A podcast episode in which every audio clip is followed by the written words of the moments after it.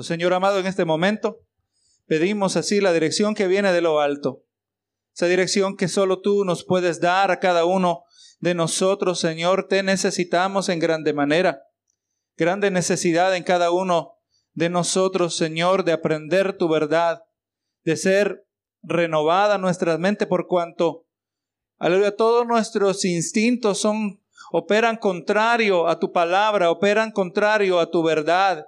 Necesitamos, Señor, esa sabiduría que viene de lo alto. Necesitamos esa provisión, Señor, que tú nos das todo lo que nosotros verdaderamente necesitamos, Señor. Y así, en este momento, aleluya, pido que tú me dirijas, Señor, que cada palabra que salga de mi boca sea de edificación, que cada palabra que se brinde a tu pueblo, Señor, porque cuando entiendo que al pararme aquí al frente, Señor, yo, ah, eh, yo, Señor, eh, estoy eh, cumpliendo con una responsabilidad que tengo hacia cada uno de mis hermanos, Señor.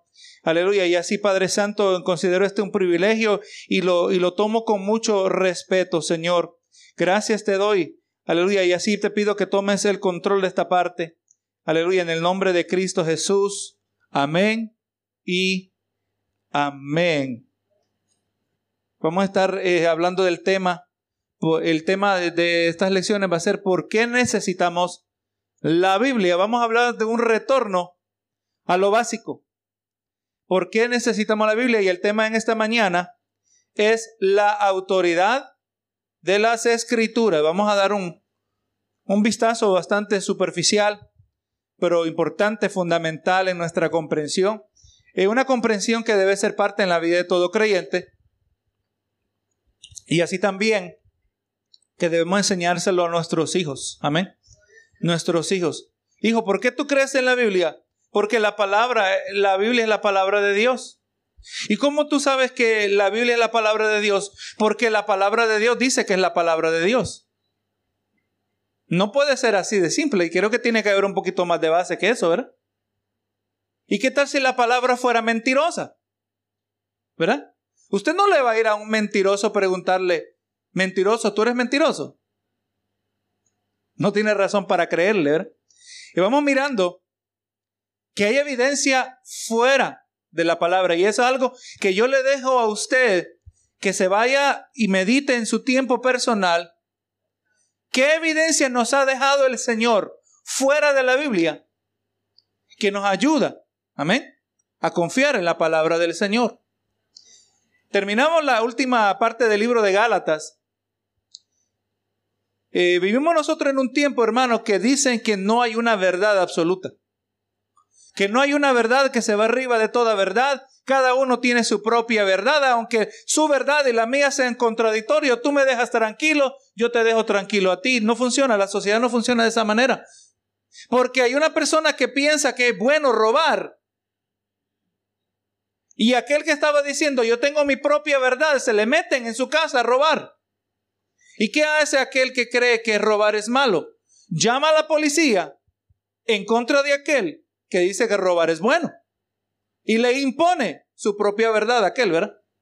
La sociedad no puede funcionar sin absolutos. La, la, sociedad no puede funcionar sin una autoridad fija. Y vamos mirando como mirábamos en Gálatas las semanas pasadas, la palabra nos dice que hay ciertas normas, ¿verdad? Como que todo lo que sube, todo baja. La ley de la gravedad. Así también nos dice la palabra que conforme a lo que uno siembra, así uno va a cosechar. Estábamos hablando, ¿verdad? De, de que si uno siembra para la carne, de la carne va a cosechar corrupción, pero si siembra para el espíritu, del espíritu va a eh, cosechar una calidad superior de vida vida eterna, ¿verdad? Que esa es ahora.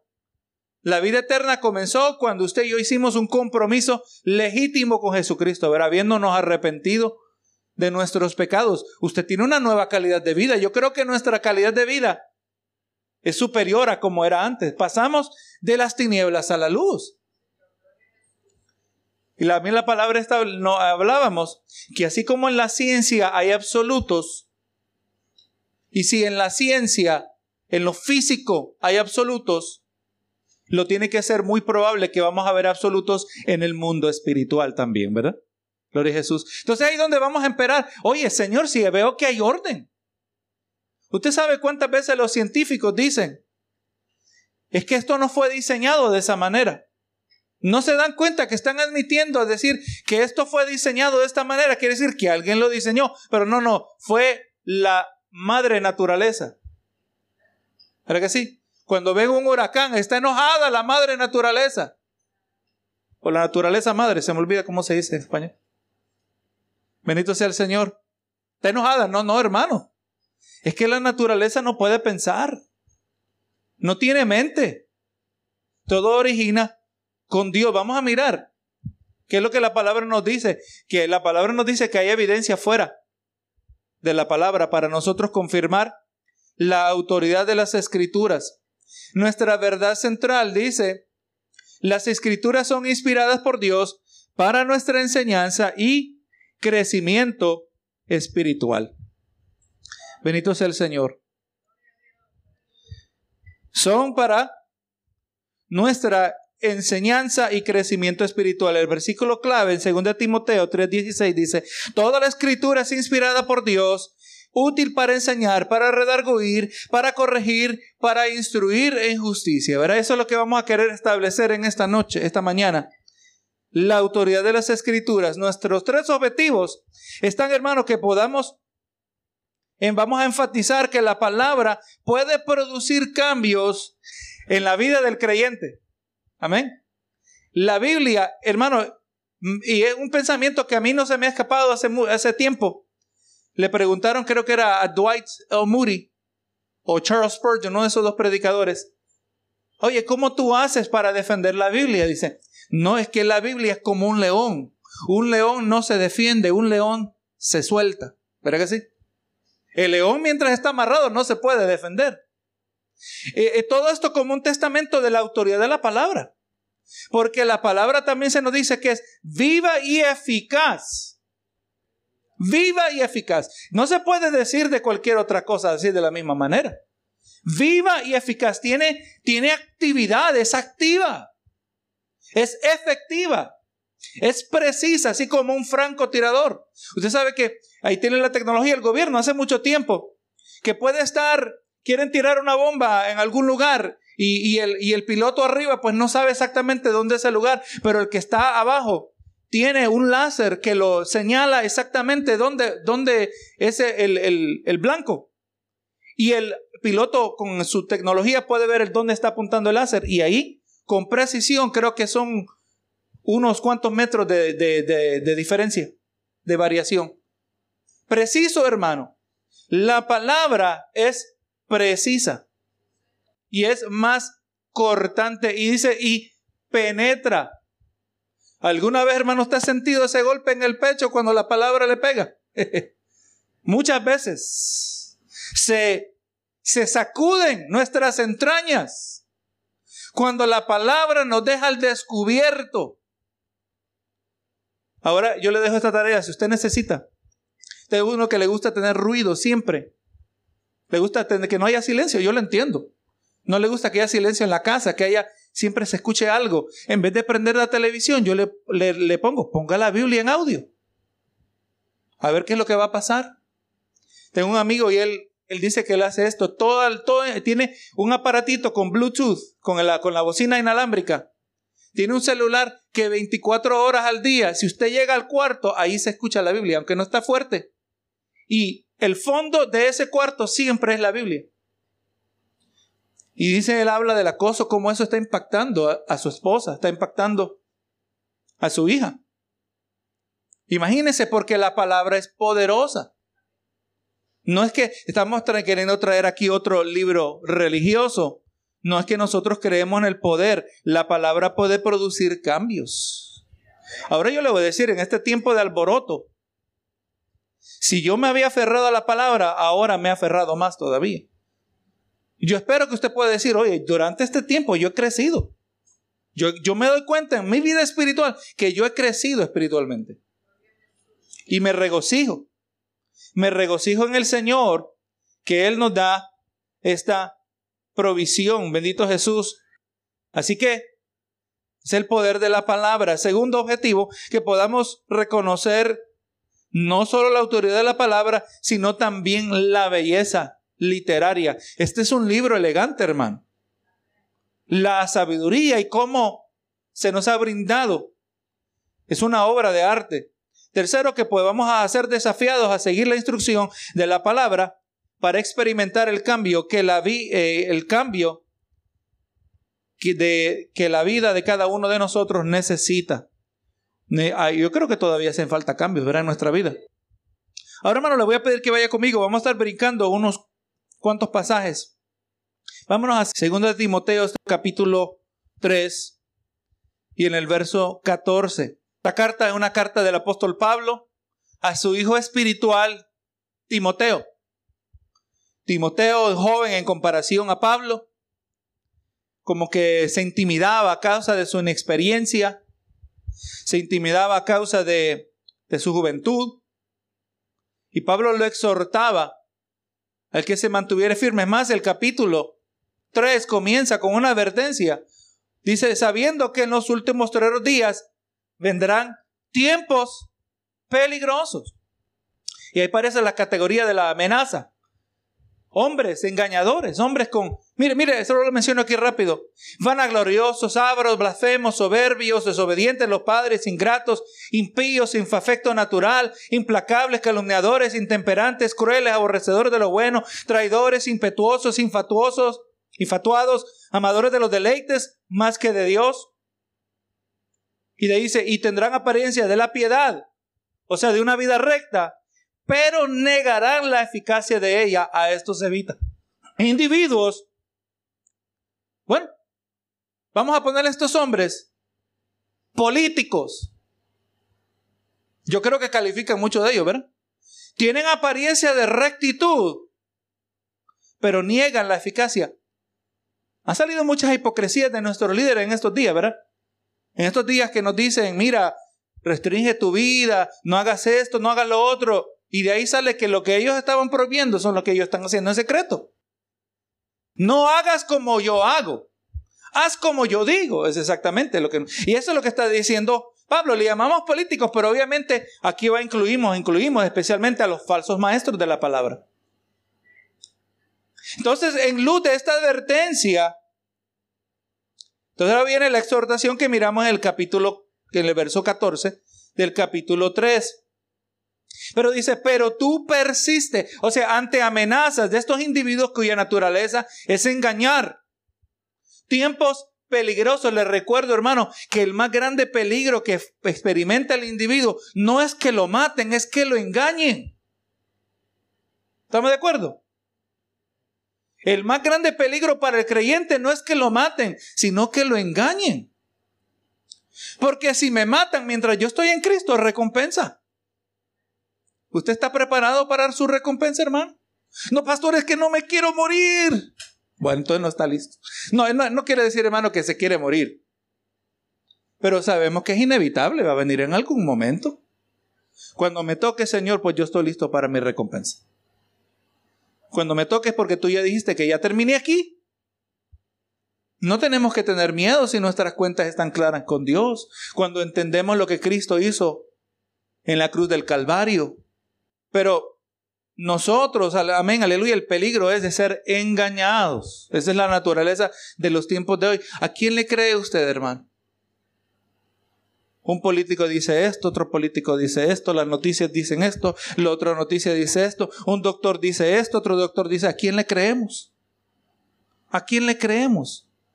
Por eso necesitamos una verdad fija que nos ayuda a filtrar. Yo no sé a quién doctor le voy a creer, pero yo le voy a creer a Dios. Que Él es el que guarda mi alma. El estado espiritual, mi estado espiritual es la prioridad sobre todas las cosas. Vamos a usar precaución, vamos a, vamos a ser prudentes, pero al final no vamos a descuidar nuestra vida espiritual. A eso, ahí sí, ahí, ahí no hay falla. Decía el predicador Jonathan Edwards, que mientras nosotros estemos cumpliendo la voluntad de Dios, somos inmortales. Quiere decir que no nos pueden matar. ¿Verdad que sí? ¿Cuántas veces usted quizá ha estado al borde de que casi muere? Y cuando Dios dice, no, todavía no. hagan lo que hagan. Recuerde Sadrach, Mesach, Sadrach, Mesach y Abednego que lo metieron en el, en el fuego vivo. Y ni olor a humo tenía. Cuando Dios dice que no y cuando Dios dice que sí, ¿quién puede decir que no? Así que esa es nuestra seguridad que estamos en la mano del Señor. Y ahora, en medio de esta amenaza de tiempos peligrosos, Pablo enfatiza la autoridad de la palabra. Mire, dice, pero tú persiste en lo que has aprendido y te persuadiste sabiendo de quién has aprendido. ¿Usted está persuadido? Déjese persuadir por el Señor. Si usted no está persuadido acerca de la palabra del Señor, es tiempo de invertir tiempo en la palabra del Señor. Lo he mencionado en varias ocasiones que es imposible. Yo le digo, hermano, como un expositor de la palabra, para mí es imposible traer un mensaje que a usted lo va a provocar y le va a ministrar sin yo ser impactado en el proceso. Es imposible transmitir un mensaje tan poderoso y yo no ser impactado por él. Así que esta palabra le está diciendo a Timoteo, persiste, persevera, continúa en lo que has aprendido, sabiendo de quién has aprendido y de que y que desde la niñez has sabido las sagradas escrituras, las cuales te pueden hacer sabio para la salvación por la fe que es en Cristo Jesús. Hay una sabiduría, hermano, la sabiduría, la verdadera sabiduría es aquel conocimiento que no opera contrario a Dios. Es aquel conocimiento que está de acuerdo a Dios, pero esa sabiduría no viene de manera instintiva.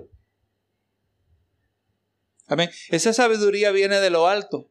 Esa sabiduría viene de parte del Espíritu Santo obrando nuestras vidas mientras nosotros vamos sembrando. No va a haber sabiduría. Se acuerde, le recuerdo la, la expresión que hemos dicho. Puede haber conocimiento sin sabiduría, pero no puede haber sabiduría sin conocimiento. ¿Qué sabiduría tiene el hermano? Ah, no, no, pero mire, conoce la palabra, por eso es que tiene sabiduría. Hay gente que piensa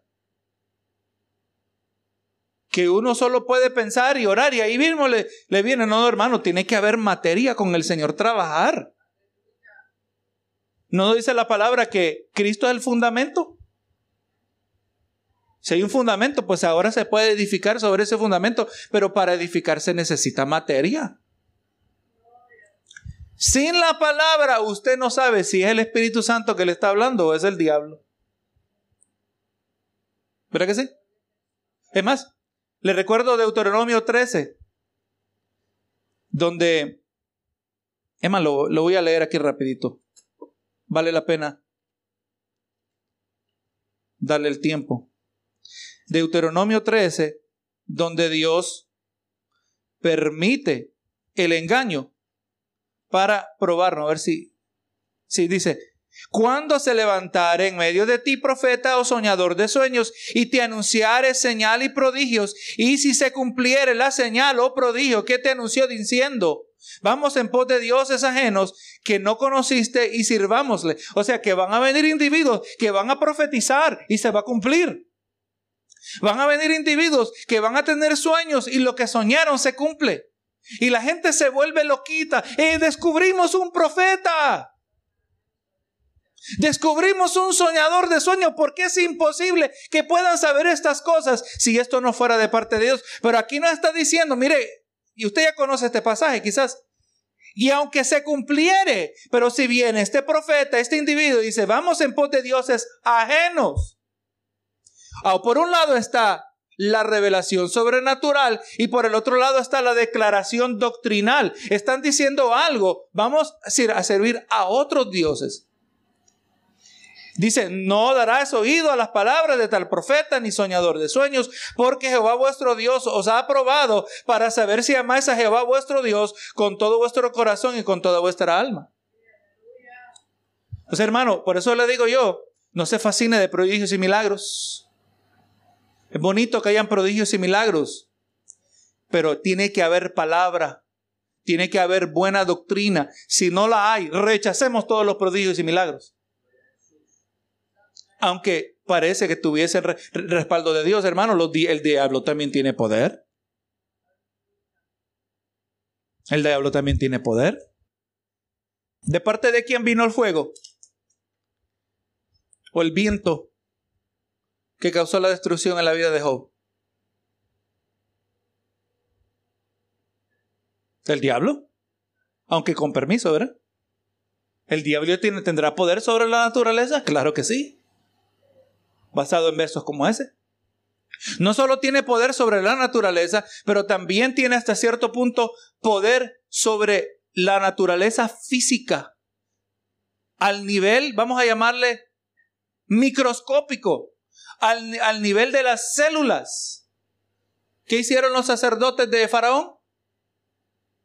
Cuando ellos miraron que Moisés tiró la, la vara, se convierte en serpiente. Hicieron lo mismo. Faraón no estaba. O sea, el diablo puede hacer prodigios y milagros. Pero son del diablo, no cambia. Hay que escuchar cuidadosamente qué es lo que este soñador está diciendo. ¿Qué es lo que este profeta está diciendo? Y, vemos que interesante que Dios lo permite. Dios lo permite. Para probarnos, para ver si amamos a Dios, si vamos a mantenernos fieles al Señor. Pero entonces sin la palabra, este es uno de esos pasajes, hermano, que, que está ahí medio guarde bien guardadito, pero muy importante. Yo me, yo me acordaba cuando escuchaba a algún maestro, algún predicador que traía un pasaje así, que estaba bien guardadito ahí, que casi nadie sabe dónde estaba. Y dije, ¿cómo le hacen? para saber dónde están esos pasajes. ¿Y cómo le hace? Yo no, yo no sabía que eso está. ¿Por qué lee toda la Biblia? Así lo encontré yo. Cuando usted lee toda la Biblia, usted encuentra esos tesoros que nos ayudan a tener discernimiento. Y la siguiente vuelta que usted le dé a toda la Biblia, usted va a encontrar algo más que le va a servir.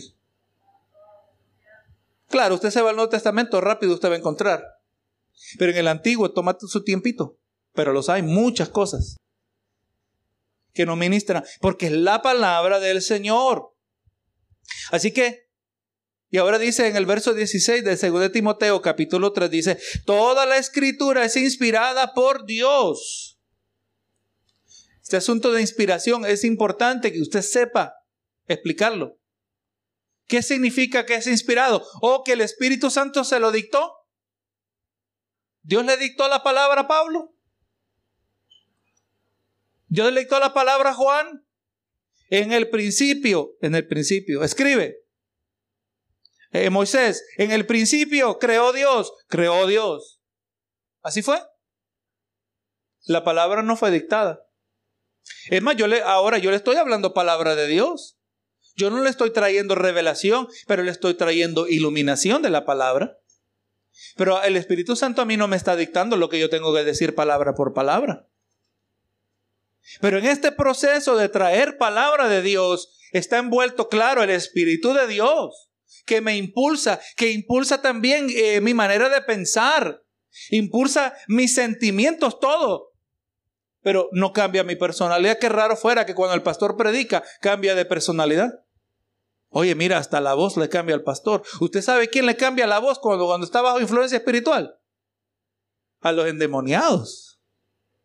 A eso sí les cambia la voz, ¿verdad que sí? Pero no, hermano, la palabra de Dios es inspirada. La palabra de Dios tampoco es lo que le llaman escritura automática, donde estilo la Ouija. ¿Sabe cómo trabaja la Ouija, verdad?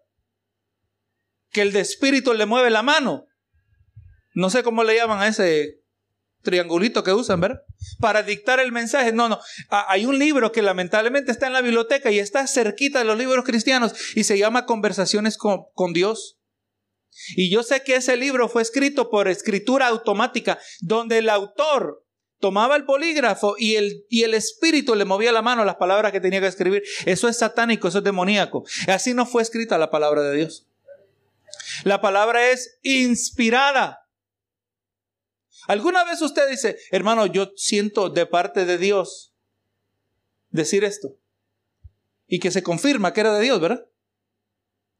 Pues eh, a eso nos ayuda a nosotros a entender cómo el autor, yo tengo que creer que Dios le pone las ideas en el corazón, le, le abre los ojos al autor y el autor escribe conforme Dios se lo va mostrando. Lo más cercano que yo me puedo hacer, eh, conectar en mi vida personal es cuando el Señor me ayuda a conectar porciones de la palabra. Que yo nunca había pensado en esto y esto, pero esto va junto. Y esto cambia mi manera de pensar. Así debe ser, porque el Espíritu Santo ilumina en la vida del creyente. Y la escritura es inspirada por Dios. Entonces aquí nos está diciendo, hablándonos de la suficiencia de las escrituras.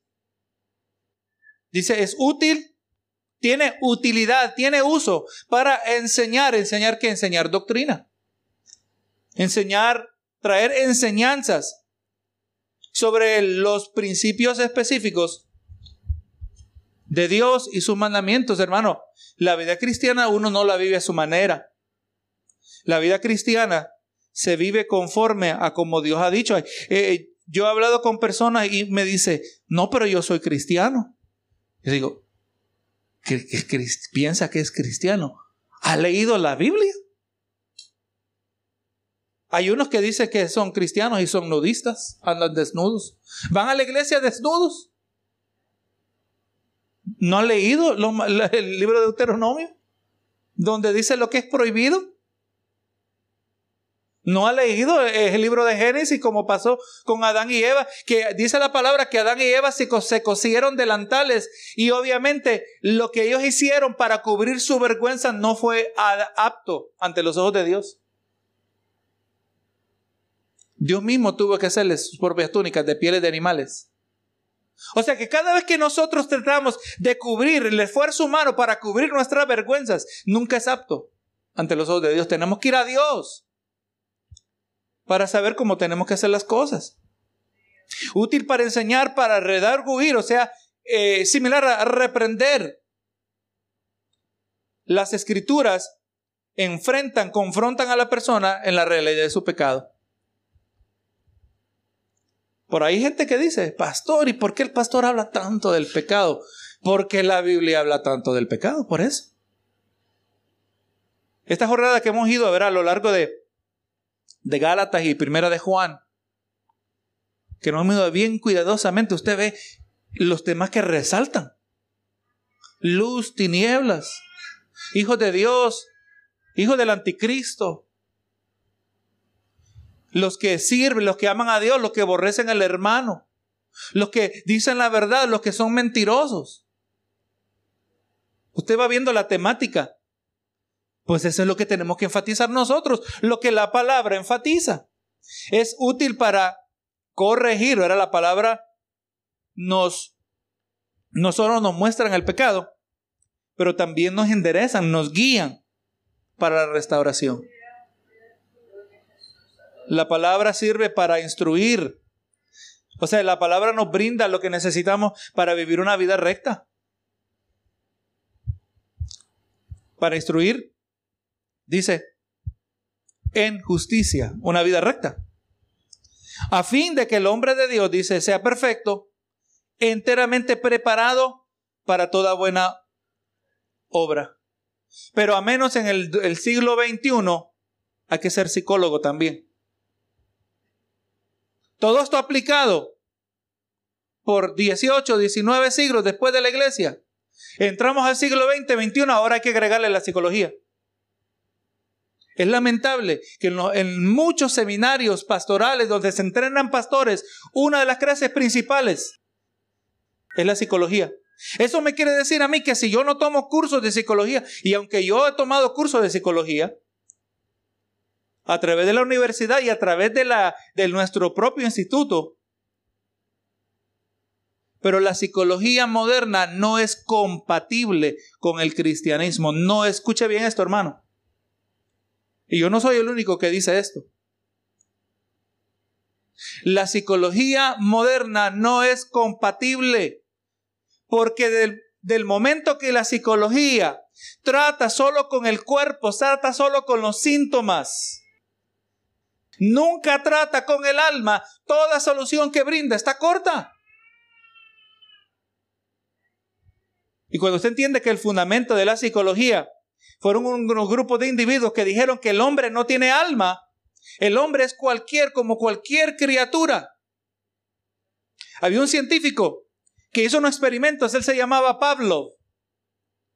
Y él entrenó al perro que cada vez que él timbraba la, la campanita, le daba de comer al perro y el perro cuando él miraba la comida se le hacía agua a la boca.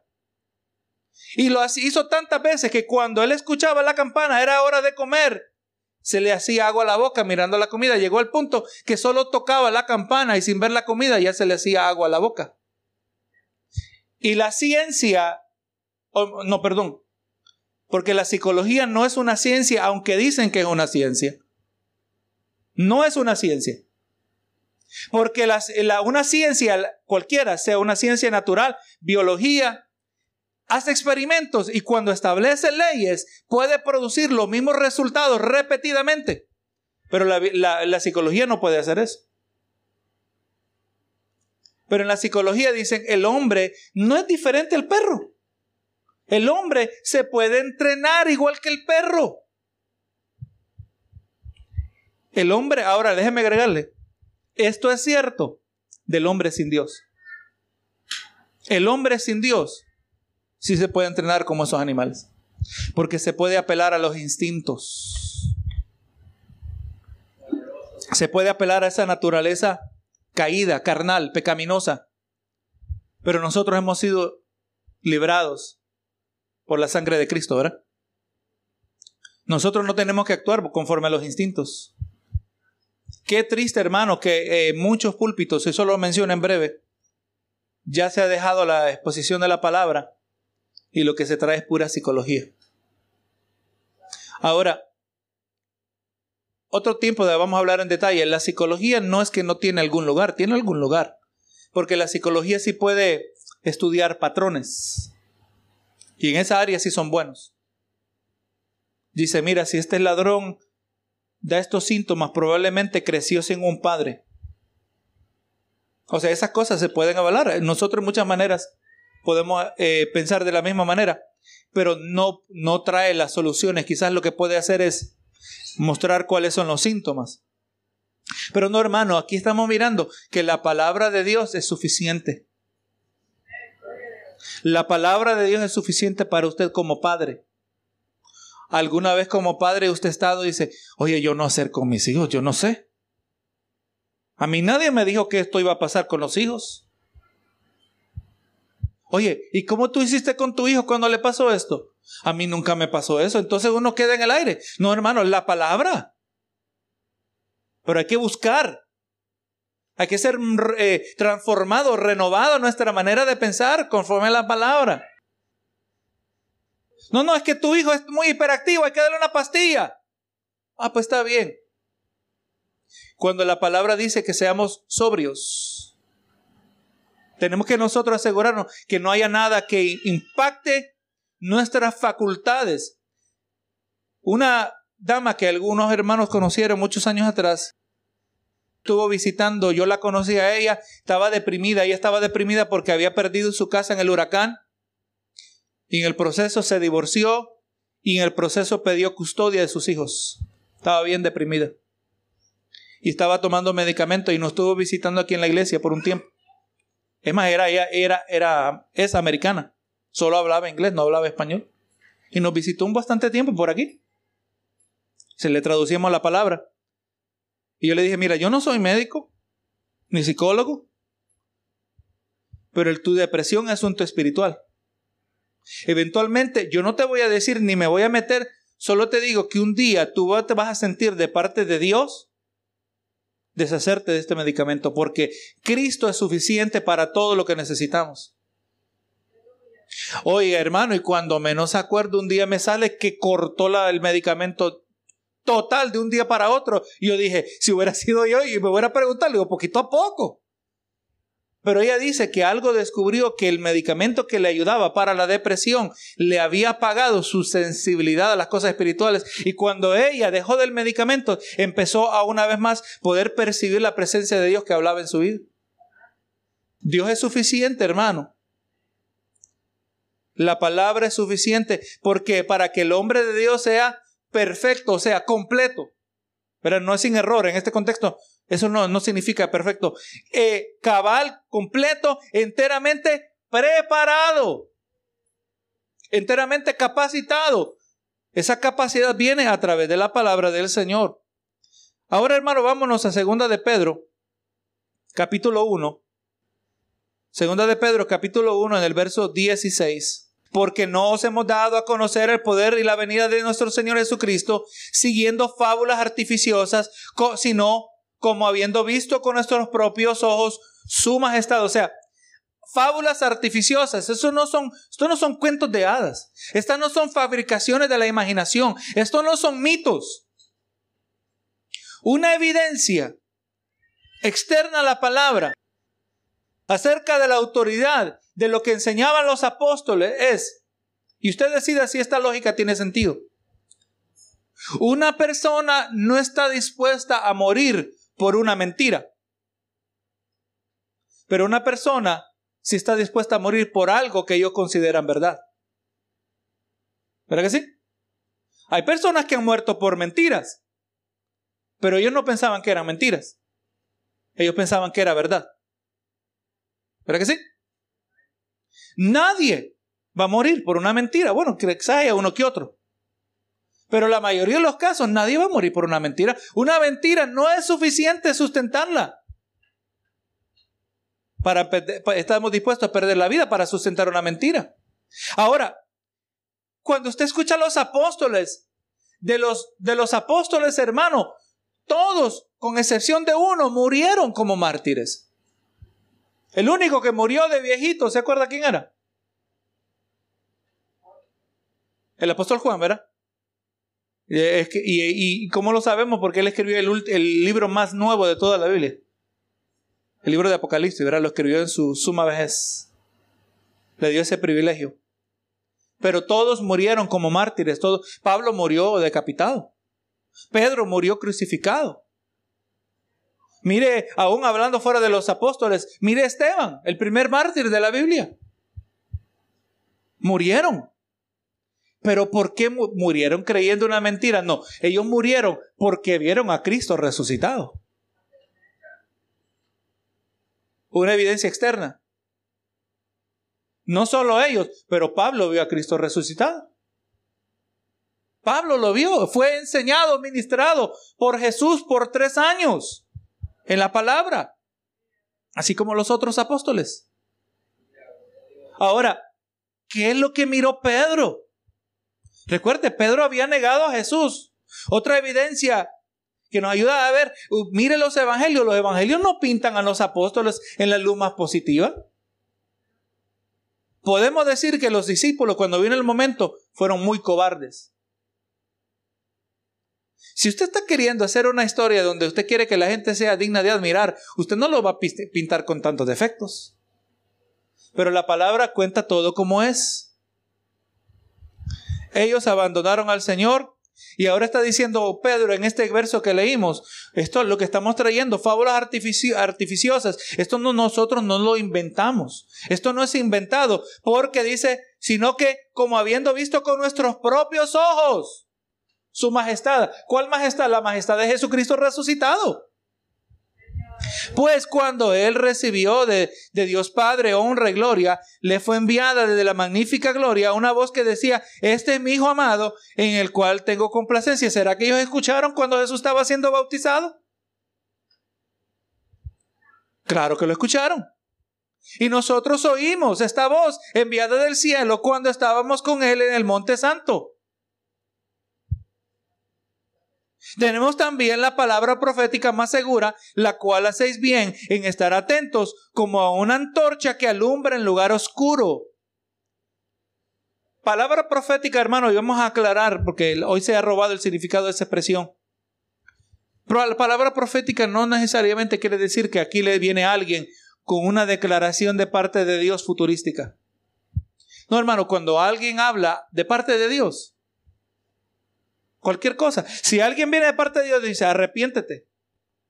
Esa es una palabra profética, porque eso es lo que hace un profeta. Pero eso es lo que es palabra profética, la palabra de un profeta. Un profeta proclama la palabra del Señor y no necesariamente tiene que ser eventos futurísticos. Entonces está hablando aquí el mensaje. Traemos la palabra profética, traemos aquí la palabra de parte de Dios más segura, la cual hace bien estar atentos como una antorcha. La palabra es una antorcha, ilumina. Abre nuestros ojos. Una antorcha que alumbra en lugar oscuro hasta que el día esclarezca y el lucero de la mañana salga en vuestros corazones. Verso 20-21. Entendiendo primero esto, que ninguna profecía de la escritura es de interpretación privada. O sea, esto, esto hermano quiere decir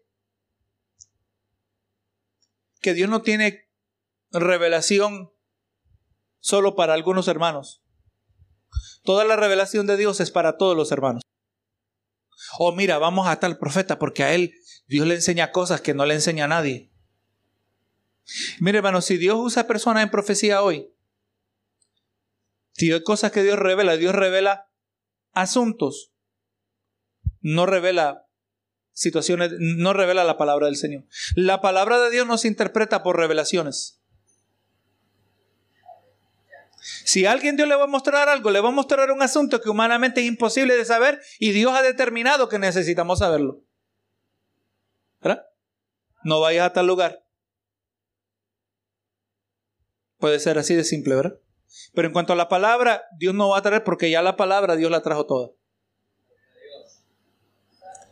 La escritura no es de interpretación privada porque nunca, el, porque nunca la profecía fue traída por voluntad humana, sino que los santos hombres de Dios hablaron siendo inspirados por el Espíritu Santo. O sea que no es que uno puede, mira, déjame, ahorita te voy a traer una profecía. No funciona así. ¿Cuántas veces usted ve que Dios trajo palabra profética a través de un siervo y se le hizo una oferta, por ejemplo, Daniel, cuando estaba el hijo de Nabucodonosor, Belsasar, le dijo, si tú, si tú me traes lo que significa esa palabra escrita en la pared, menete, que luparsin, yo te voy a enriquecer. ¿Y qué dijo Daniel? Tus bienes sean para ti. Yo no quiero nada, pero te voy a traer la palabra de Dios. Dios no cobra, hermano. Imagínese, hermano, que yo cobrara por predicar aquí. Usted tiene la opción, si usted no quiere dar nada, usted no da nada. Y eso es un asunto entre usted y Dios. Es un asunto entre usted y Dios. Pero Dios no cobra para dar su palabra. Así que nadie puede decir no, que si va a hablar es por medio del Espíritu Santo. Entonces vamos mirando, hermano, que la palabra de Dios es inspirada, viene de parte de Dios. Cuando usted experimenta el efecto de esta palabra, la palabra confirma la palabra. Tiempo atrás traigo un estudio, quizá un día de esto vamos a para refrescar la mente. Siete razones por las cuales usted puede confiar en la Biblia. Está basada en el, libro de un libro del autor llamado Erwin Lutzer. Buen libro. Cuando la palabra habla de historia, todo dato histórico que aparece en la palabra, nunca se ha encontrado nada que se pueda contradecir y lo que sí se ha encontrado confirma la palabra. Cuando la palabra habla de historia, está correcta. Cuando la palabra habla de ciencia, aunque no es un libro científico, también está correcta. La palabra habla del planeta Tierra, un, globo, un círculo flotando en el espacio. Aún por cuanto por mucho tiempo la gente pensaba que la Tierra era plana, todavía hay gente que piensa que la Tierra es plana hoy también. Pero la palabra dice eso. Entonces ahora, hermanos, cuando la palabra habla de, de historia y está correcta, cuando habla de ciencia y está correcta, ahora la tercera área es cuando habla de lo espiritual.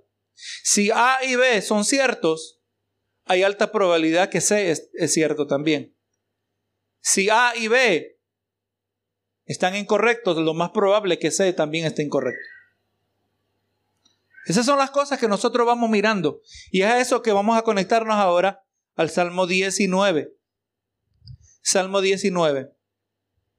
Dice, los cielos cuentan la gloria de Dios y el firmamento anuncia la obra de sus manos. Un día emite palabra a otro día y una noche a otra noche declara sabiduría. No hay lenguaje ni palabra, ni es oída su voz. Pero dice, por toda la tierra salió su voz y hasta el extremo del mundo sus palabras. En ellos puso tabernáculo para el sol. Así que vamos mirando, hermanos, que en la creación hay evidencia de que fue creada. Lo que se le llama revelación general. Hay un orden. Hay un orden en la naturaleza. ¿Cómo coincide que esos animales gigantes, como decir una ballena, podemos decir un tiburón, los, que, los animales que comen peces, comen peces pequeños y coincide que esos peces pequeños hay multitud de peces, ¿verdad? ¿Cuántos animales comen conejos? Muchos. Y coincide que hay que los conejos se reproducen rápidamente. Qué coincidencia, ¿verdad? Qué orden. Hay orden, hermano, en la naturaleza. En el mundo natural, cuando usted habla, le llaman la ecología. La ecología de un lugar. Hay un orden, por ejemplo, hay un problema que ha estado pasando, que se vino un animal, un pescado que se llama el Asian Carp. El pescado que cuando usted va en la barca y el, la vibración del motor causa que el pescado le brinque. Ese usted no tiene que pescar, él se le mete en la, en la barquita. Y le puede pegar en la cara y le puede quebrar la nariz. Ese animal no viene de aquí, viene de Asia. Y está y ha estado dañando el orden natural. Aquí hay un orden, hay una ecología, en otro lugar hay otra ecología. Interesante que hay unas plantas que están exactamente ahí donde se, junta el agua salina y el agua dulce. Estos, estos árboles, creo que se puede llamar árboles, los mangroves. Usted lo ha visto que sus raíces están expuestas ahí a la orilla de la playa. Sirven para mantener el orden, para, para filtrar el agua. Hermano, y usted sigue buscando y sigue buscando y sigue buscando, y usted va a ver orden y diseño, orden y diseño, la revelación general de Dios. Los cielos cuentan la gloria de Dios, aunque no se puede escuchar la voz de Dios, pero se ven las huellas digitales de Dios. Se ven. Es fascinante, por eso nos encanta ver los programas de la naturaleza. Gloria a Dios. Continúa Dice el verso 6, de un extremo de los cielos es su salida y su curso hasta el término de ellos y, no y nada hay que se esconda de su calor. La ley de Jehová es perfecta, que convierte el alma, dice. El testimonio de Jehová es fiel, que hace sabio al sencillo. Bendito sea el Señor. La palabra de Dios, hermano, es suficiente cuando nosotros vamos mirando. Y es más, es con la palabra del Señor que podemos apreciar lo que Dios ha creado. Qué delicado es el cuerpo. Pensamos que somos más fuertes de lo que en realidad somos. El cuerpo es delicado. Este balance se puede alterar de tantas maneras solo cuando el líquido en su, en su oído hay algo que está mal, está fuera de lugar, fuera de... Hermano, usted, usted ni puede ponerse de pie.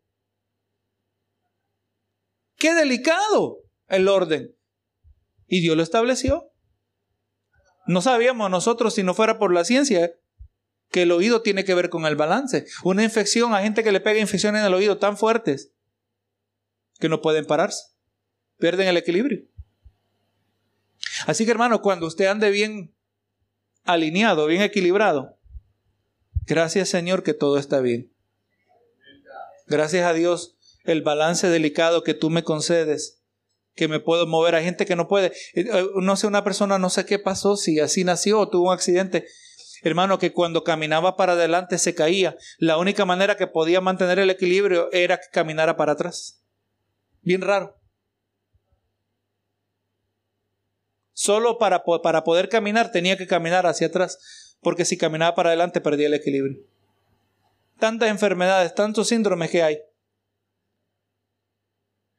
La creación, hermano, muestra la gloria de Dios, la creación, la palabra también nos infunde aliento, ¿verdad? Dice, la palabra convierte el alma. Dice el verso 8, los mandamientos de Jehová son rectos y, y alegran el corazón.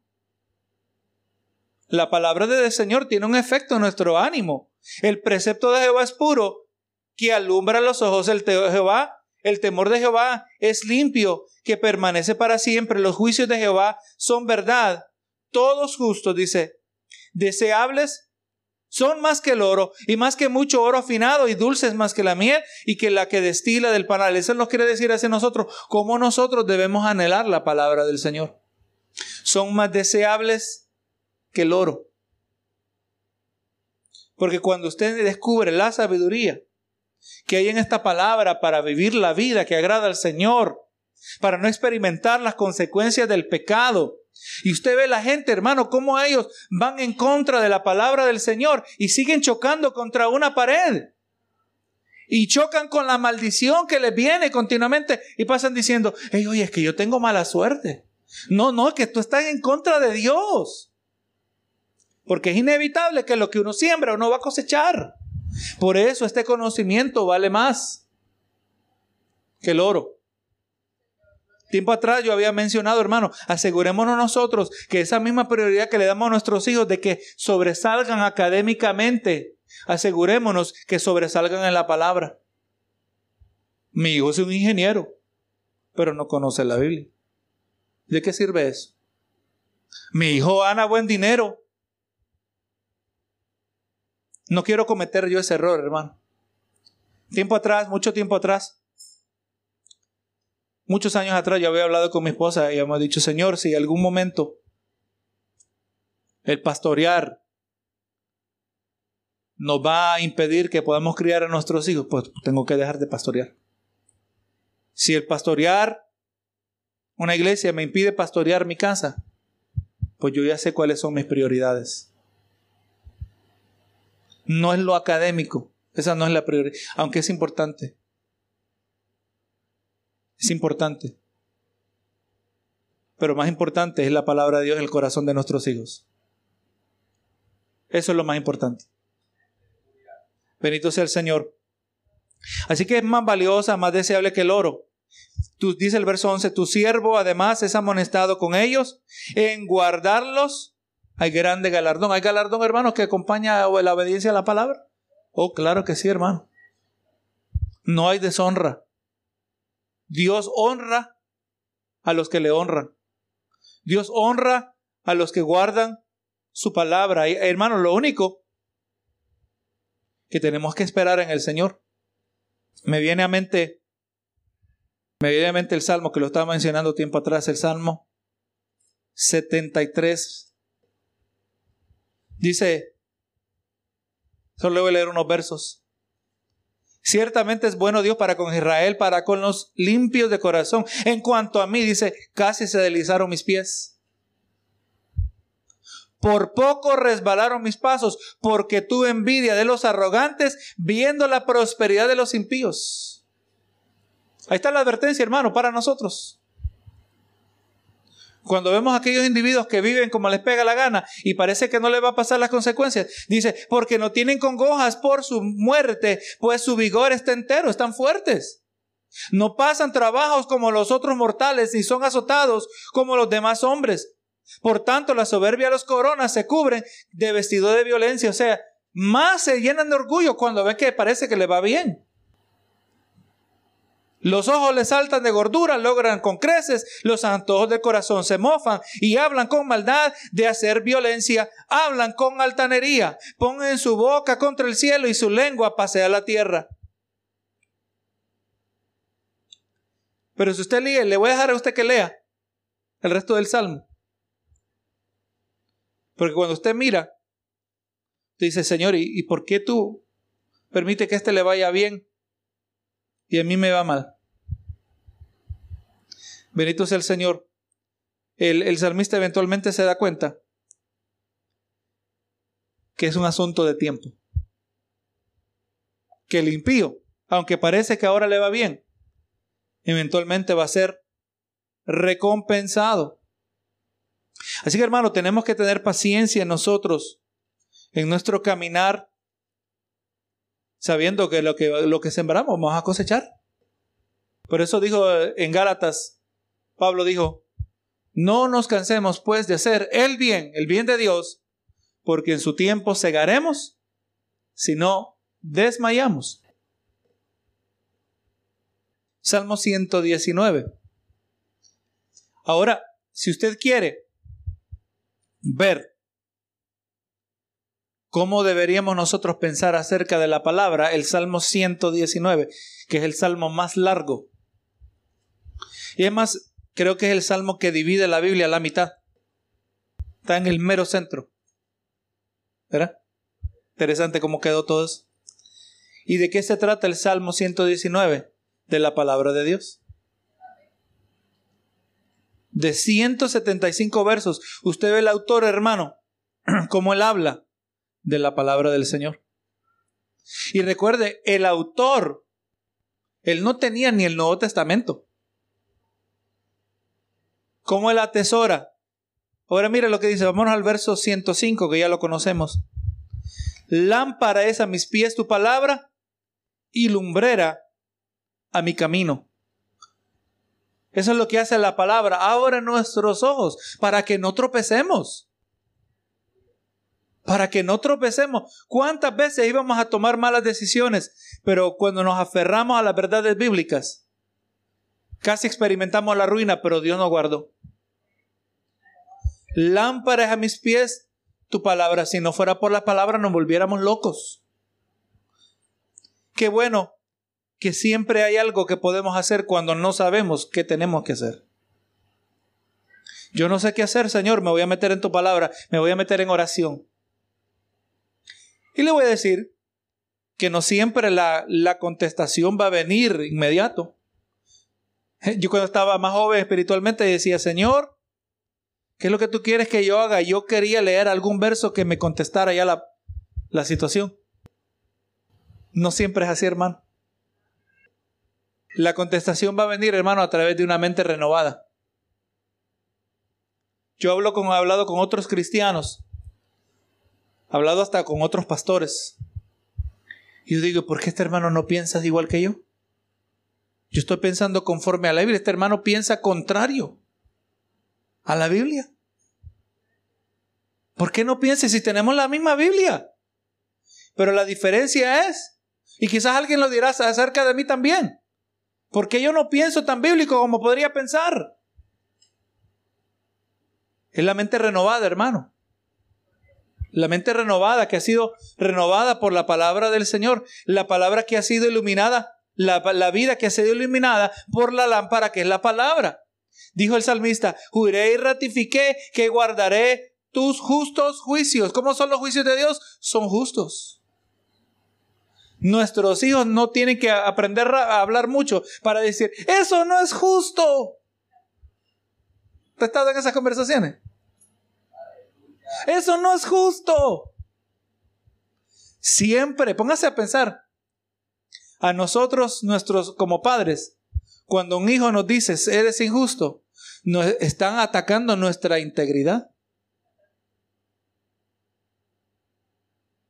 Tú estás diciendo que yo no tengo integridad. Tú estás diciendo que como hijo de Dios yo juego favoritos. A veces podemos actuar de maneras que puedan ser injustas, eso es correcto. Pero eso es una cosa, un juez recto puede cometer errores. Y no hay problema, hay que reclamar por lo correcto. Pero otra cosa es decir, tú eres injusto. Pero no, hermano, nosotros entendemos que Dios nunca es injusto. Dios siempre es recto. Y aunque muchas veces no nos guste lo que Dios ha dicho, lo que Dios ha permitido, nos vamos a aferrar y vamos a guardar sus mandamientos, vamos a guardar sus justos juicios. Dice el verso 107, 107 del Salmo 119, afligido estoy en gran manera, vivifícame, oh Jehová, conforme a tu palabra. Te ruego, oh Jehová, que sean agradables los sacrificios voluntarios de mi boca y me enseñes tus juicios. Usted ve que continuamente sigue hablando de la palabra. Mi vida está de continuo en peligro mas no me he olvidado de tu ley. Vemos la relación en peligro, cual sea que sea, peligro físico, ¿a qué nos aferramos nosotros? A la verdad, a la palabra del Señor. Me pusieron lazo los impíos, pero yo no me desvié de tus mandamientos. ¿Será esa la mentalidad que tenemos que tener bajo persecución? Le contaba a mis hijos el otro día el testimonio que escuché de un hermano. Este hermano, por ser cristiano, lo tenían prisionero y le dieron el trabajo más malo que podía haber. Lo metieron en un calabozo y el trabajo era ahí donde se acumulaba y escurría todo el excremento humano de todas las celdas. Y su trabajo era trabajar con ese excremento. Lo tenían aislado por días, por semanas, por meses. Y este hermano lo único que tenía literalmente era Dios. Y este hombre, a causa de ese aislamiento, aprendió a orar una relación tan íntima con Dios que él cuenta que después que fue liberado y vino a Estados Unidos y empezó a experimentar la abundancia que acompaña a este país, se dio cuenta que muchos cristianos nunca habían tenido una relación como la que él había tenido en ese lugar. Y llegó al punto, hermano, que la abundancia a él le había distanciado de Dios. Dice que habían días que él anhelaba volver a ese lugar porque eso significaba volver a tener esa relación con Dios. Gloria a Jesús. Nosotros, hermanos, tenemos que aferrarnos a la verdad de la palabra. Y muchas veces los tiempos más malos sacan lo mejor de Dios. Amén. En los tiempos más malos vemos lo mejor de Dios. Ahí donde el Señor se glorifica. Entonces vamos a decir como este salmista, mis me pusieron lazo los impíos, pero yo no me desvié de tus mandamientos. El, el, enemigo me puede hacer, el malo, me puede hacer físicamente lo que sea, pero no me puede hacer causar que yo deje que abandone al Señor.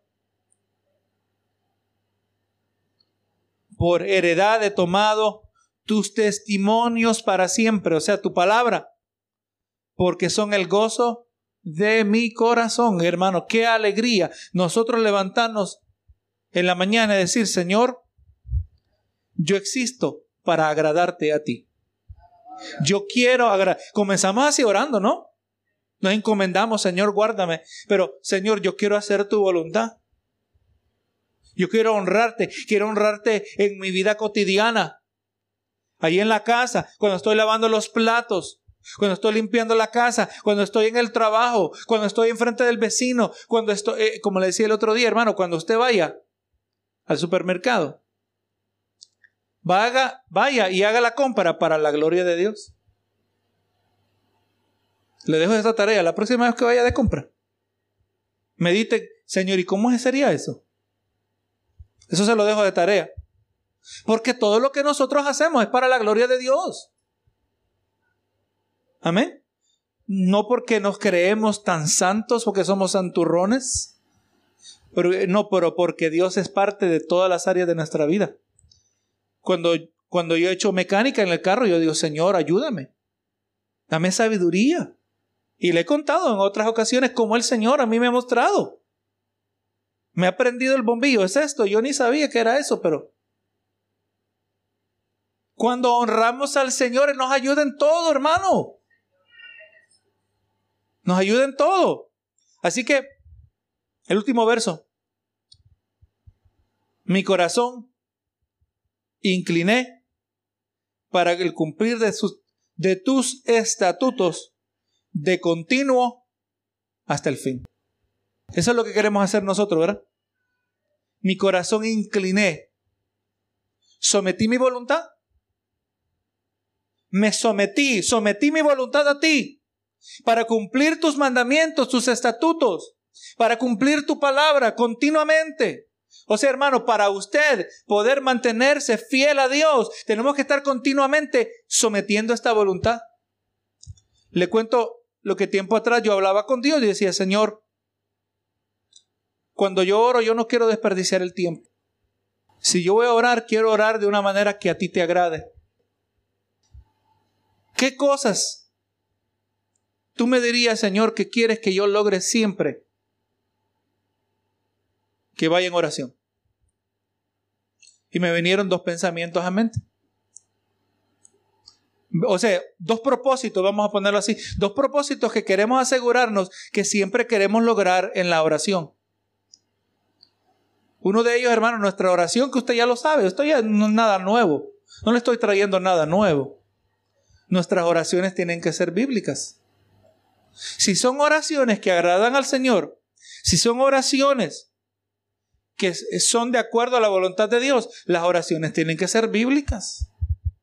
Señor, yo quiero esto, pero yo quiero esto. ¿Y cuándo me toca a mí? Esas no son oraciones que agradan al Señor. ¿Cómo yo voy a orar como que tengo derechos de parte de Dios cuando más bien lo que yo tengo son privilegios? Es la gracia de Dios. Señor, ¿por qué tú no me das carro nuevo? Lo que mereces es andar en patineta. Da gracias que andas en moto. ¿Me entiende?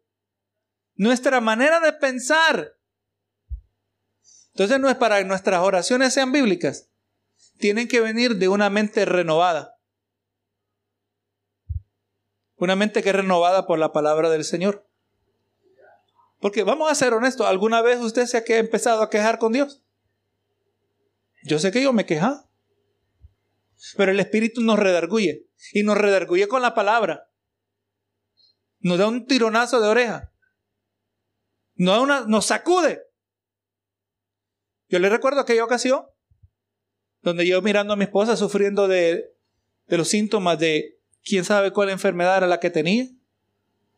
Y no le encontraban qué era lo que tenía por tres años sufriendo, mirándola llorar en la cama, sintiéndome yo totalmente incapaz de ayudarle.